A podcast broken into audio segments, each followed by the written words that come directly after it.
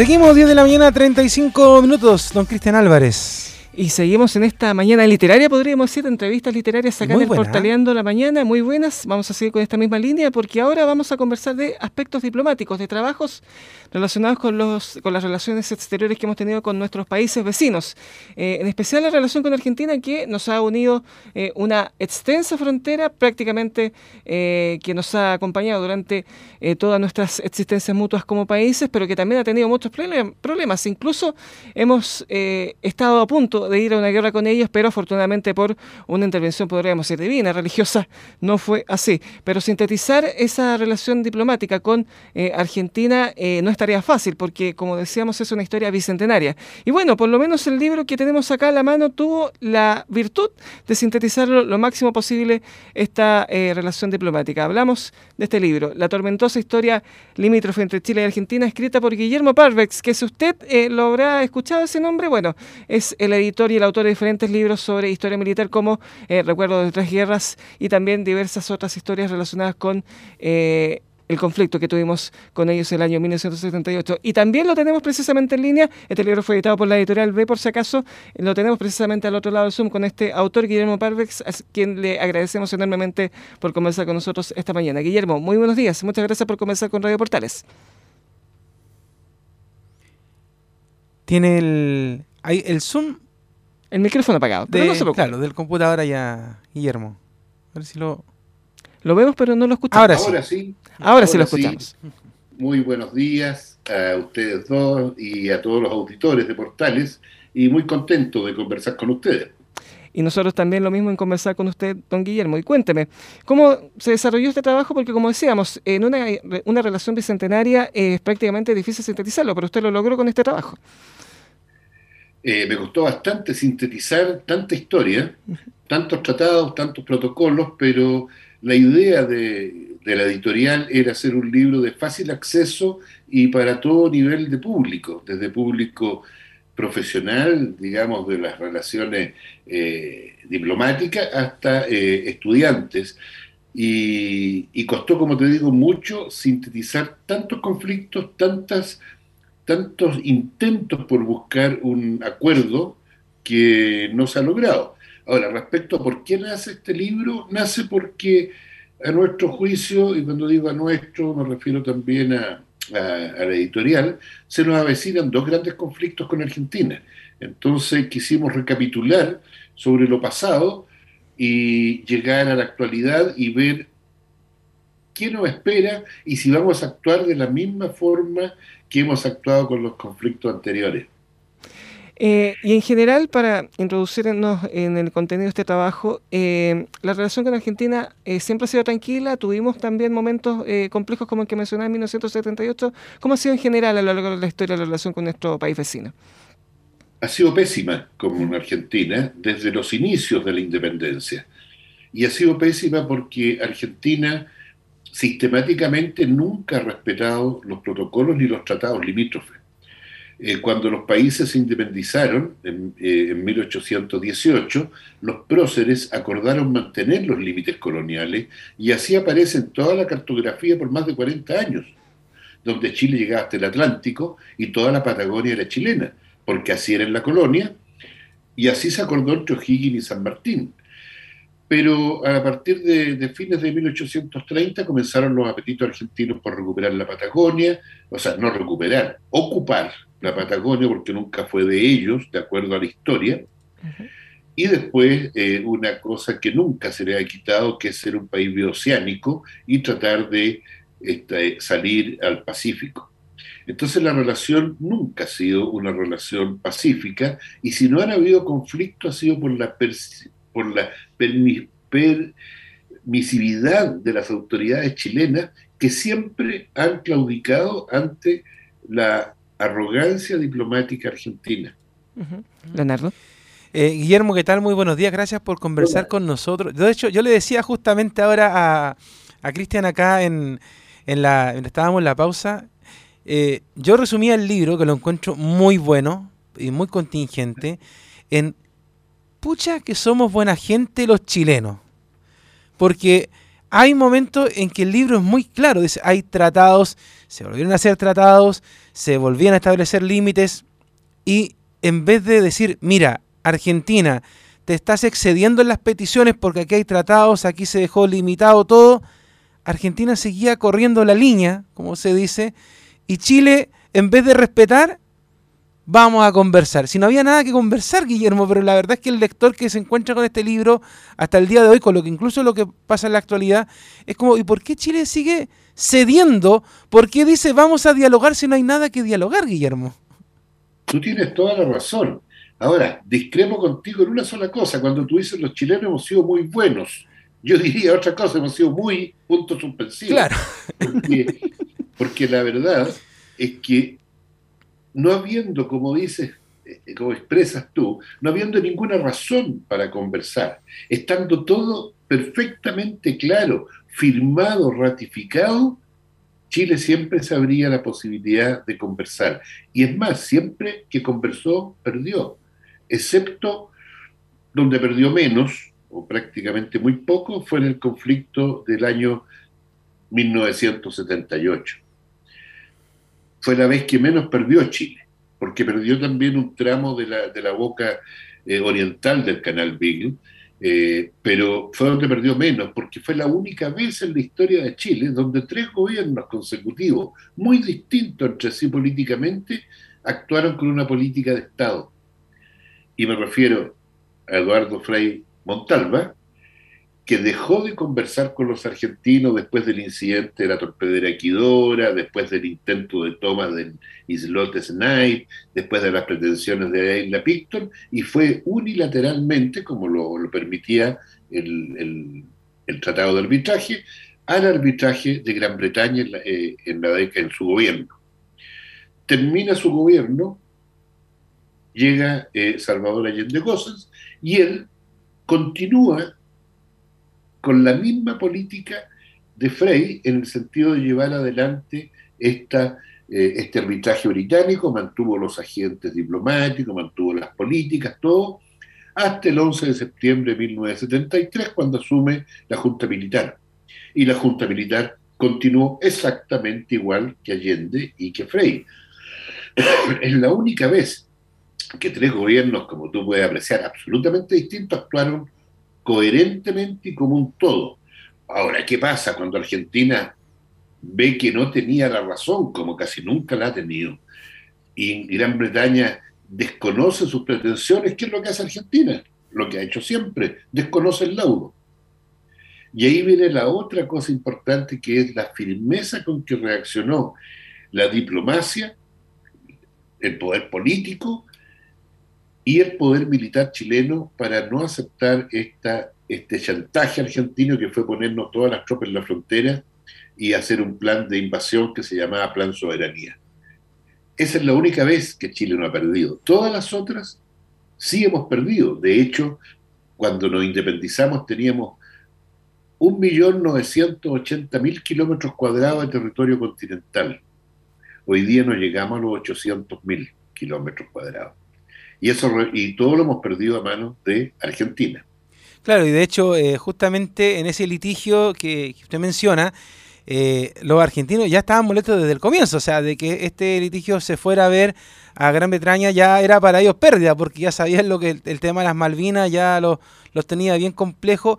Y después, justamente, después de en el último gobernante de Chile, que en ese tiempo era Augusto Pinochet, justamente también en Argentina estaba eh, también una junta militar, entonces también era un momento bien tenso, y de hecho usted en el libro relata justamente que, que más que el presidente de la junta militar argentina fue el general Macera, el que fue más directo diciendo aquí algo va a pasar con Chile y esto no va a terminar bien, más allá de que eh, Pinochet y el gobernante argentino se reunieron varias veces en Santiago, en Mendoza, y ellos tenían un plan, como lo cuenta también ahí en el libro, de atacar a Chile, y no solamente por el extremo sur, sino que las capitales importantes del país, Concepción, Santiago, hacia el norte, y, tenían todo bien planeado para venir a pelear una guerra literalmente con Chile en ese momento.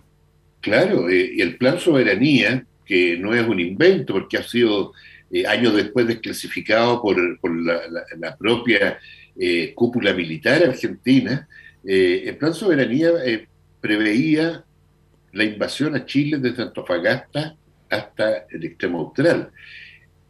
doblegar militarmente a Chile y después obligarlo a negociar. Y en esta negociación, ¿qué es lo que iba a pedir Argentina? De Aysén al sur. O sea, Chile habría llegado hasta Puerto Montt, Argentina se retiraba de este país doblegado y se quedaban con todo el extremo austral de Chile. Desde, desde hablemos, Coyhaique hasta, hasta Punta Arenas. Ahora, se encontraron con una gran sorpresa que fue que Chile se preparó para enfrentarlo con una decisión muy fuerte.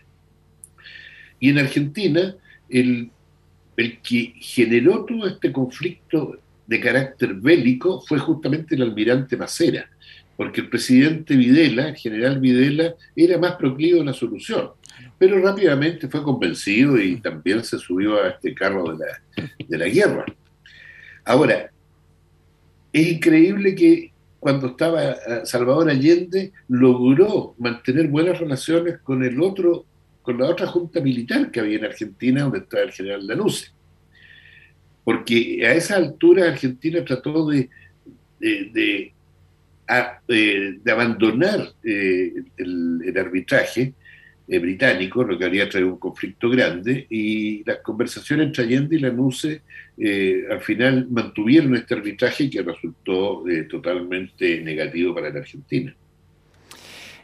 prácticamente Chile y Argentina tuvieron un inicio, un nacimiento paralelo, pero Argentina se metió más en conflictos internos que nosotros, que por lo menos a partir del año 1831 pudimos tener un desarrollo más estable, a pesar de las, eh, las situaciones que ocurrieron en esa época. ¿Cuándo comenzaron eh, las primeras diferencias eh, limítrofes y los primeros acuerdos que se firmaron entre nuestro país y ellos? Hablemos, a ver, eh, antes de hablar de acuerdo, podríamos hablar de la primera constitución de las Provincias Unidas del Río de la Plata, que era el nombre original de Argentina. Y en esa primera constitución, como todo país, declara cuál es su territorio. Y en esa declaración constitucional de su territorio. Eh, por el sur llegan hasta Buenos Aires, San Luis y el, estuario del Río de la Plata. O sea, ellos en su primera constitución eh, nunca consideraron la Patagonia como algo argentino. Empezaron a producirse roces eh, cuando los argentinos comenzaron a explotar la costa atlántica eh, a la altura de, del río Santa Cruz, de guano, y exportaban ese guano. ¿Qué es lo que hizo Chile? Esa costa atlántica era chilena, por lo tanto Chile mandó a su escuadra, la escuadra eh, desalojó a, a, las embarcaciones extranjeras que iban a buscar guano y estableció una capitanía de puerto en el puerto de Santa Cruz, prohibiendo esta exportación de guano que paradójicamente se hacía en territorio chileno y los impuestos los cobraba Argentina. Ahí comienzan los roces, y estamos hablando del año 1839-40.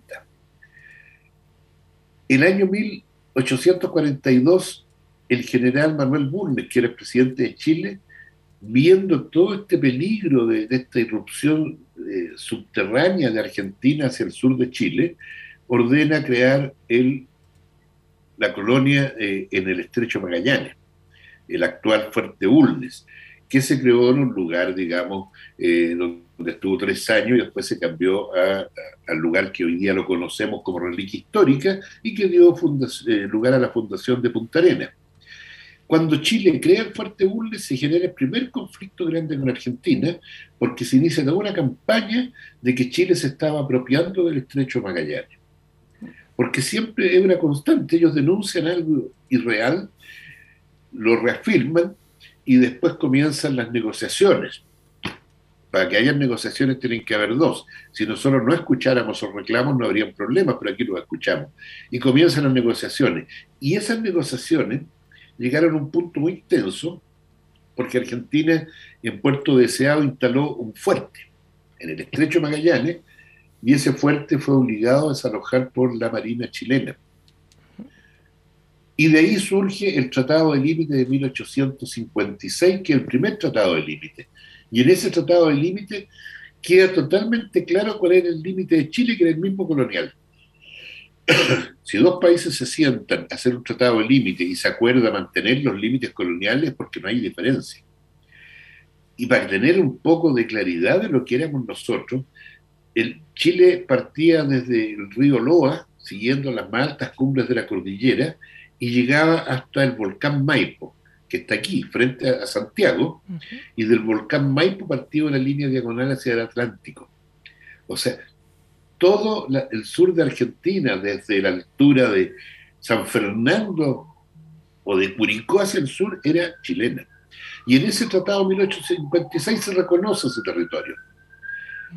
Pero a los cuatro años nuevamente estaban los argentinos mandando colonos irlandeses, tratando de instalar unas bases navales en el sur del Atlántico, y, y se siguen generando problemas hasta que se llega al tratado de 1881, que a mi juicio es la vergüenza más grande para Chile. Y precisamente ese tratado de 1881, que fue firmado incluso en plena guerra del Pacífico, eh, marcó un antes y un después para siempre las relaciones entre Chile y Argentina. Nada marca un después en las relaciones de Chile con Argentina, porque ya eh, es una frase manoseada, eh, que cuando se firma un tratado eh, siempre se dice, con esto terminan todos los problemas entre ambas naciones y avanzaremos como hermanos hacia un futuro eh, de cooperación. Pero al cabo de dos o tres años Argentina abre otro flanco. Ahora, ese tratado de 1881 no fue firmado en plena guerra del Pacífico. Fue en julio de 1881 cuando ya había caído la Marina peruana, no quedaba ni un buque de guerra peruano, el ejército peruano estaba rendido, salvo las montoneras que habían en la sierra. El 60% del gran y moderno ejército chileno que estuvo en el norte ya estaba de regreso en el centro y se mantenía el 40%. Chile tenía en ese minuto la armada o la escuadra más poderosa del continente, no del cono sur, del continente. Y el ejército más numeroso con el armamento más moderno de la época a nivel mundial, porque habían adquirido todo en Europa, y además un ejército veterano en muchas victoriosas batallas. El ejército chileno triplicaba al ejército argentino y la escuadra chilena era diez veces superior a la argentina, y así todos firmamos este tratado entreguista en que regalamos un millón de kilómetros cuadrados. ¿Y, eso hay que agradecérselo a don Diego Barros Arana, al presidente de la época, eh, Domingo Santa María y Aníbal Pinto, que entre los dos. Pero ese fue esa fue la vergüenza más terrible para Chile y tampoco fue una solución para nada. ¿Mm? ¿Y por qué cree que igualmente firmado en ese tratado a pesar de, esta superioridad numérica que usted dice? Por varias razones. Una, el principal negociador de esto eh, era Diego Barros Arana, y Diego Barros Arana había hecho unos viajes previos a la Patagonia chilena, eh, y había dado varias conferencias en la Universidad de Chile y calificó estas tierras como inútiles y estériles. Entonces, si mandamos un jefe de la comisión negociadora a defender la Patagonia y él considera que son tierras inútiles y estériles, poco podíamos esperar de ese resultado. Y esta, esta visión de Diego Barros Arana fue acompañada por una playa de, de pseudos intelectuales o intelectuales de la época que estaban impregnados del americanismo, de que más valía, como dijo después un presidente chileno en la década del 90, más valía perder un pedacito de tierra que la hermandad con nuestros vecinos. Y no pasó nada, pues. entregamos la Patagonia, nos dimos varios abrazos y cuatro años después nuevamente estaban pidiendo las Islas del De hecho, eh, otro de los capítulos que, también uno dice eh, en, términos formales es para, para ragar vertiduras, Guillermo, es lo que sucede en eh, Laguna del Desierto con, con Merino, en el momento en que los chilenos estaban haciendo soberanía, se le estaba pidiendo que se retiraran de un lugar, Chile pacíficamente va a ayudar por medio de carabineros y resulta de que Argentina reacciona y muere Hernán Merino y acá en Chile como que no pasa nada con eso, Guillermo. O sea, yo creo que quizás ha sido, junto con otros momentos álgidos que, relata en, el libro y que son parte de la historia de nuestro país, un momento en donde Chile podría haber dicho, a ver, ¿qué, está pasando? O sea, eh, son lugares que son chilenos, se está haciendo soberanía y los argentinos se están pasando por buena parte de eso y además matan a un oficial. Y se quedan con el territorio. Exacto. Porque no salieron más de Laguna del Desierto los argentinos. Bueno, lo de Laguna del Desierto es un tema muy complejo, donde había diferencias geográficas de límites, eh, donde hubo mucha, eh, no sé cómo calificarlo, eh, atrocidades diplomáticas, atrocidades geográficas, a tal punto que cuando ya Chile se aburra de esto, recurre por primera vez al arbitraje británico.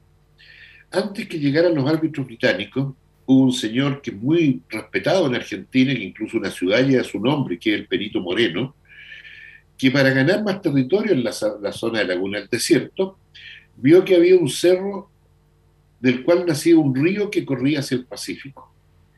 Y vio que la naciente del río estaba rodeada de rocas, entonces ideó, y esto es dicho en sus memorias por Moreno, ideó hacer, llevó 100 peones y hicieron un muro y dejó corriendo el río hacia el Atlántico. Y eso permitió que cuando llegaron los peritos británicos, eh, Chile perdiera alrededor de 250 kilómetros cuadrados en esa zona. Pero el arbitraje termina, se zanja y Laguna del Desierto, que fue descubierta después, pero la zona de Laguna del Desierto queda definitivamente bajo dominio chileno dentro del territorio chileno, en 1901. En 1960 y tantos, los argentinos deciden que Laguna del Desierto es de ellos y tal como dices tú, la invaden militarmente, porque las fuerzas que entraron no eran policiales, eran fuerzas de choque de gendarmería. Y entraron 85 gendarmes y atacaron a cuatro carabineros matando al, al segundo a, bordo, que era el teniente Hernán Merino Correa, y llevándose prisioneros al mayor, que estaba a cargo de la unidad, y a los dos carabineros que le acompañaban, uno de ellos gravemente herido. Chile reclama. Gabriel Valdés envía unas notas de cuero de diablo a Argentina, pero los argentinos no mueven a su escuadrón de gendarmería de Laguna del Desierto. Y esta situación queda en statu quo casi 25 años. En la década del 90, un presidente chileno, Patricio Elwin, decide iniciar conversaciones con su homólogo argentino para llegar a acuerdos por un tratado minero fronterizo, de integración minera, que permitiría que una mina fuera explotada por ambos lados de la frontera. Y el señor Menem le dice que sí, que encantado, pero que considerando que hay nuevas tecnologías, ¿por qué no delimitan bien la zona de Laguna del Desierto? ¿Qué tendría que haber dicho el mandatario chileno? Eso está delimitado. Lo que tienen que hacer ustedes es retirarse de Laguna del Desierto. Y él dice sí.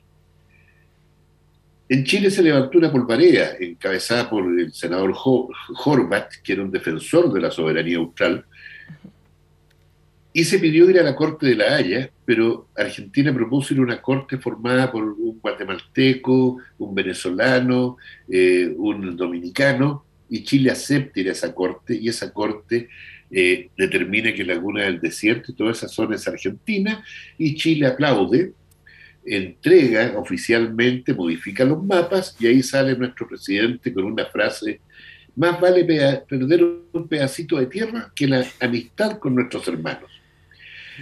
Y se perdió el pedacito de tierra, que no era tan pedacito porque eran 572 kilómetros cuadrados. Pero resulta que ese pedacito de tierra ahora lo están usando los argentinos para quitarnos campo hielo sur por la poligonal. Exacto. Entonces, vemos que cedemos, cedemos y cedemos. Yo no soy anti-argentino. Si el país que está haciendo esto fuera Italia, yo sería anti-italiano. ¿eh? Pero es defender lo nuestro, no es, no es ser anti, es ser pro-chileno. Y hoy día estamos con Campo de Hielo Sur con un secreto absoluto de ambas cancillerías, pero que esos secretos siempre se, se, desprenden, digamos, verdades ocultas, y todos sabemos que está todo casi cocinado y que Argentina va a llegar a entre 5 y 7 kilómetros del Pacífico en el fiordo Pil, en la comuna de Puerto Natales. De hecho, eh, en una esa, zona esa reflexión que queda, Guillermo, yo eh, me hacía una reflexión justamente este capítulo que usted está indicando, porque acá en Chile, en este periodo de, convención, muchos dicen, oye, Chile se está partiendo en 10, en 5, en 7 por el tema de la plurinacionalidad y resulta de que esto puede ser peor porque Argentina puede dividir a Chile en dos. Exactamente, y va a ser así. Si, esto perdura, va a ser así. Porque imagínate quedar a 5 o 7 kilómetros del Océano Pacífico en un fiordo, pero en una zona de hielos, que esos hielos van en retroceso. O sea, los argentinos no tendrían que volver a violar nada, sino que sentarse a esperar con los brazos cruzados que el hielo se derritiera y instalar un puerto en el fiordo Pil. Y nosotros tenemos que pedirle permisos a ellos para ir a Puerto Natales o a Punta Arenas. Eso es lo latente, lo que viene y lo que las autoridades políticas chilenas, y no me refiero a estas autoridades políticas actuales, esto es una constante, lamentablemente, en nuestra clase política, no dicen nada. Les interesa más el tratado de Escazú, de, pero no el territorio. Pero, y de hecho, usted es bien específico ahí al recordar la contingencia actual de que el presidente Sebastián Piñera dice lo mismo que han dicho otros mandatarios podemos conversar. Y de hecho aparece Mario Desborde ahí, que ya se había retirado como ministro de Defensa, y le dice, oiga, presidente, si no hay nada que conversar, pues le manda un escrito, oiga, esto, está todo zanjado, no hay nada de conversar. ¿Por qué dice eso? O sea, como que Piñera abrió nuevamente la llave para que ocurriera lo que ocurrió en los otros momentos de la historia de nuestro país, donde se empezó a perder territorio porque alguien le dijo al mandatario, oiga, hay que conversar cuando no había nada que conversar. Nada. Ahora piensa en la atrocidad diplomática que comete Piñera cuando viene el presidente Fernández el año antepasado y trae debajo del brazo un documento en el cual le pide la adhesión a Chile para reclamar eh, que Chile lo apoye en su reclamo de las aguas australes. La Armada le hizo presente tres veces a través del ministro de Defensa Piñera que por ningún motivo firmara la adhesión de Chile y Piñera, riéndose de los asesores, firmó. Y en esas peticiones de reivindicación de las aguas australes vienen 5.700 kilómetros cuadrados de mar chileno, que nos van a que de hacerse verdad, de concretarse ese anhelo argentino, nos van a quitar la proyección a la Antártica. Eso es lo que pasa en los límites. Y yo por eso quise resumirlo bien para que una persona se formara una idea desde la colonia hasta lo que viene en unos años más, en 160 páginas. A veces cuesta más escribir un libro pequeño que un libro extenso, y este me costó mucho. Eh, ya para eh, ir terminando la entrevista, eh, ¿por qué cree que los eh, por qué cree que los chilenos, mejor dicho, han tenido esta política de cesión en vez de, no sé, solucionar esto de una forma más macro, por ejemplo, a través de un tratado de ir directamente a la Corte de la Haya o directamente a través de una guerra? ¿Por qué cree que, ha habido ese, podríamos decir, temor por parte de los chilenos? ¿Temen a la superioridad numérica argentina, a la fuerza militar que tienen? ¿Por qué cree que ha pasado eso? Yo creo que es una cosa más de idiosincrasia que de poder militar, porque en estos momentos, si uno mira el poder militar de Chile y de Argentina, el poder militar chileno es cuatro veces superior al argentino. Si lo miramos en 1881, el poder militar chileno era cinco, diez veces superior al argentino. Y si miramos el año 1978, el poder militar argentino era dos veces superior al chileno. Pero hubo una diferencia que se actuó con un sentido de patriotismo y de decisión de llegar hasta las últimas consecuencias. Aquí siempre hemos sido embaucados por esta retórica argentina de grande elocuencia y Chile es un país acomplejado políticamente al lado de Argentina, siendo en muchos aspectos superior a Argentina. Yo creo que es un problema más de apocamiento que un problema de balance militar o económico. ¿Mm? ¿Y Campo de Hielo Sur y la Antártida eh, son estos dos conflictos o vienen más como conflictos futuros con Argentina en materia limítrofe? Mira, habiendo estudiado 200 años de relación, creo que siempre van a haber más. Siempre. Porque es incansable la pretensión argentina de generar conflicto. De repente nos vamos a encontrar que los argentinos dicen que el, cajón del Maipo era argentino porque una vez pasó por ahí San Martín y van a, y Chile se va a sentar a negociar el cajón del Maipo, no me cabe la menor duda. ¿eh? A no ser que haya un remesón político que cambie un poco esto. Pero lamentablemente, como digo, hay un apocamiento político chileno ante la grandilocuencia argentina, que generalmente está basada en falacias geográficas.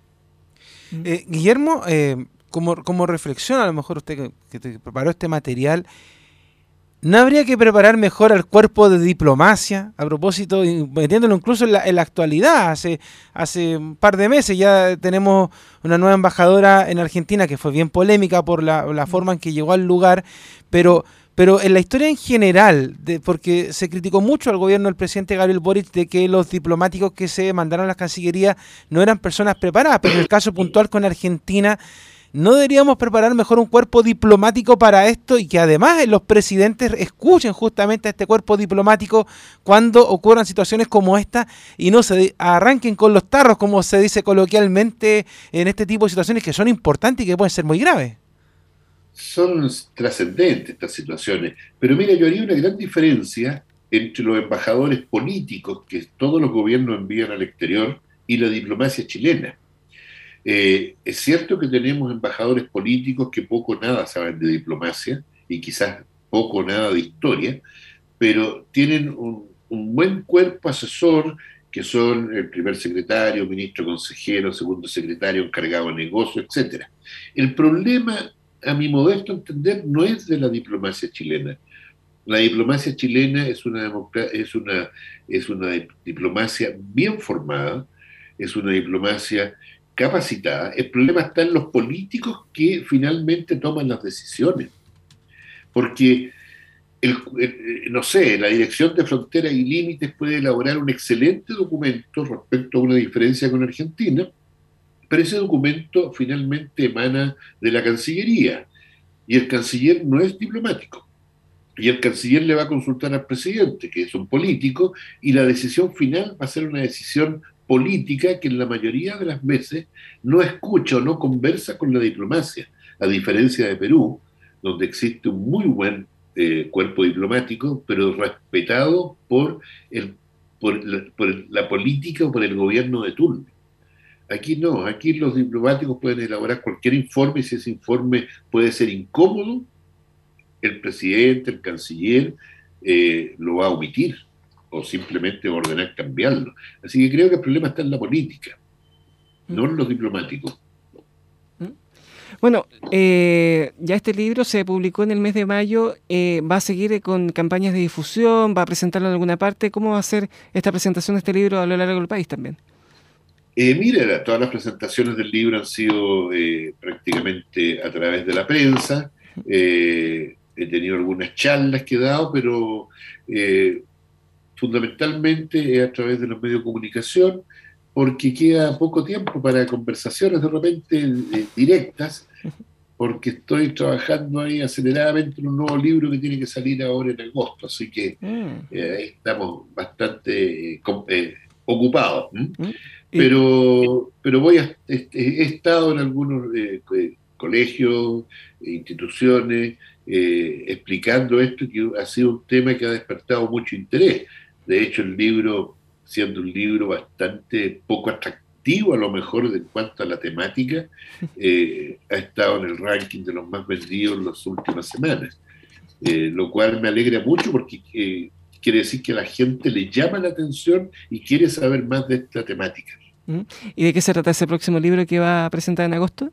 ¿O lo quiere mantener? A ver, como adelanto para los amigos portales, eh, es, la, es la segunda parte o la continuación de mi primera novela, Frontera Sur. Perfecto. Que habla del, tema del conflicto chileno-mapuche, que es historia novelada. Así que de eso se trata la, la novela que tiene que salir, novela histórica, a contar de agosto más o menos. Excelente, estaremos pendientes de ese lanzamiento también por si acaso. Y bueno, hemos conversado esta mañana con Guillermo Parvex, autor de este libro, La tormentosa historia limítrofe entre Chile y Argentina, editado por Penguin Random House a través de su sello B. Don Guillermo, muchas gracias por conversar con nosotros esta mañana este interesante tema limítrofe que, bueno, quizá en el futuro puede seguir eh, dando que hablar dependiendo de los problemas que tengamos con Argentina. Pero bueno, por lo menos esperemos que no se resuelvan con, armas por lo menos. Y bueno, esperemos que usted también siga eh, delitándonos con diversos trabajos al respecto. Oye, muchas gracias a ustedes, porque realmente eh, da gusto ser entrevistado por gente que conoce el tema y que ha leído el libro, y eso se lo agradezco mucho. Así que muy agradecido y saludo a todos los auditores de Portales. Muy amable usted por este tiempo, así que muy amable. Muchas gracias. Buen día. Buen día. Leonardo. Como decimos siempre, pues todas las voces, todas, están acá en Portal.